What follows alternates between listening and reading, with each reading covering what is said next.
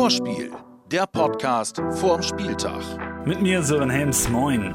Heute mit dem 24. Spieltag beim ersten FC Köln.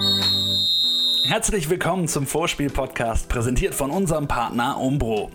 Tja Leute, wo fange ich an? Starten wir mal mit dem Pokalspiel, was ja leider ausgefallen ist. Klar, total verständlich, Gesundheit geht immer vor, aber auch schade, weil ich hatte schon Bock, muss ich zugeben.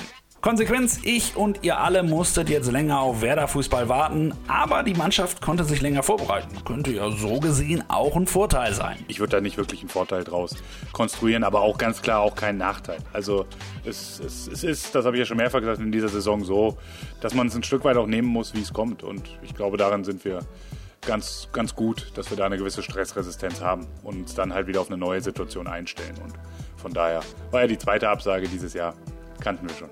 Ja, kennen wir so langsam wirklich schon, reicht jetzt aber auch mal. Das Spiel wird übrigens am 7. April nachgeholt. Bevor wir jetzt auf unsere Köln-Partie schauen, muss ich nochmal auf den letzten Spieltag zurückblicken. Frankfurt die Mannschaft der Stunde und die werden von uns weggehauen und völlig verdient.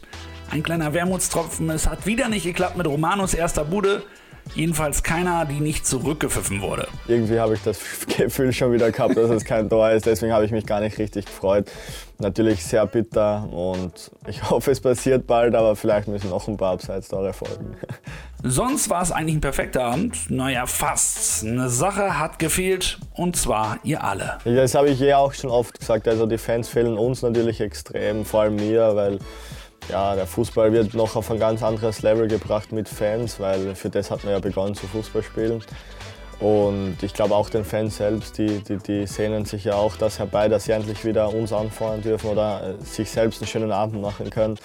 Und deswegen, also mit der vollen Hütte hier, äh, ich habe sie noch nie erlebt, aber wäre sicher ein überragendes Gefühl gewesen jetzt. Und jetzt mal ohne Witz, stellt euch das nur mal vor. Freitagabend gegen die aktuell heißeste Mannschaft. Flutlicht, Wohnen Westweser-Stadion, volle Hütte und dann noch ein Heimsieg. Boah, wäre das geil gewesen.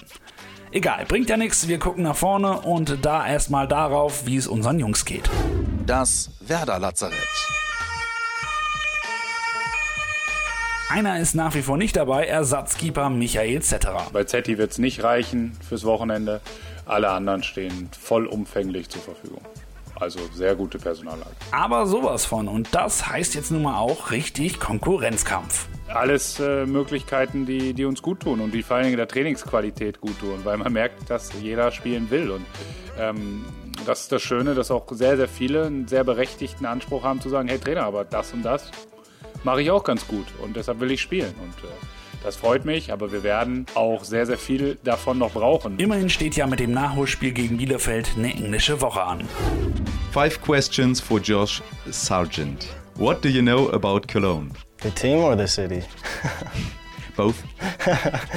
I mean, I hear good things about the city of Cologne. I haven't been, but um, yeah, that's about the city.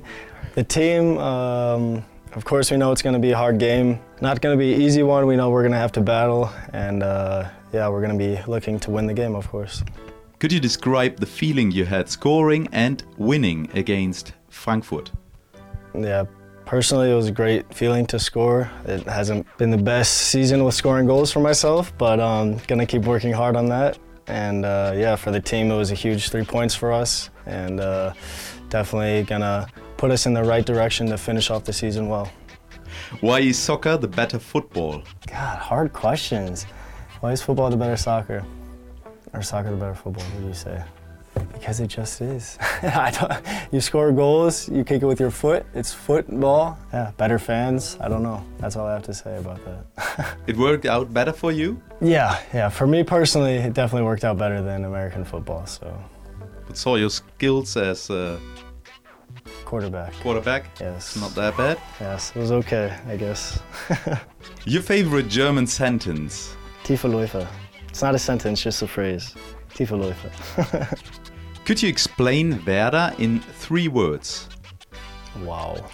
Green, white. Why is this such a hard question? Green, white. Let's go green, white, passion.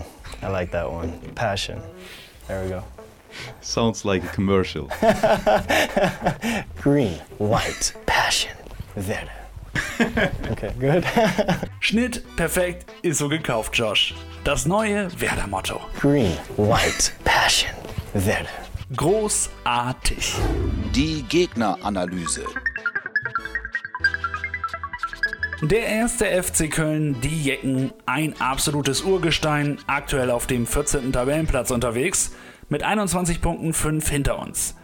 Aktuell so ein bisschen in der Krise, drei Spiele, drei Niederlagen, zuletzt 0 zu 2 gegen Frankfurt, 0 zu 1 gegen Stuttgart und letzte Woche eine deutliche 1 zu 5 Klatsche gegen die Bayern.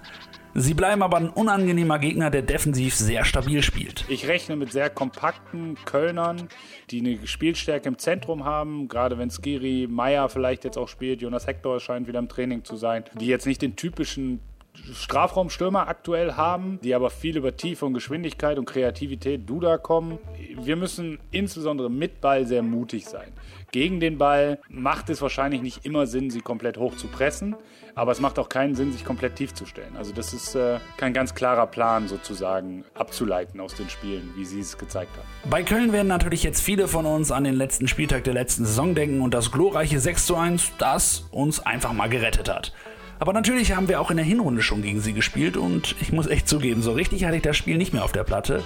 Es ist tatsächlich eines aus der 1 zu 1 Unentschieden-Serie gewesen. Aber mit zwei Bremer Torschützen. Leo per Elfmeter und unser finnischer Kapitän hat sich mal gedacht, wenn es vorne nicht geht, muss hinten einer rein. Naja, jetzt zwei Treffer ins richtige Tor und alles ist gut.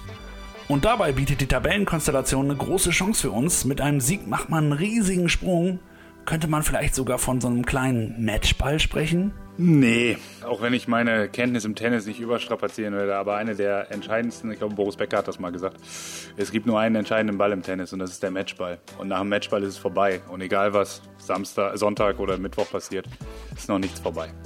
Dementsprechend in der Tradition von Boris Becker, nein. Ja, und wenn Boris das sagt, dann wird das so stimmen. Aber auf jeden Fall tut es mal gut, mit Rückenwind in so ein wichtiges Spiel zu gehen.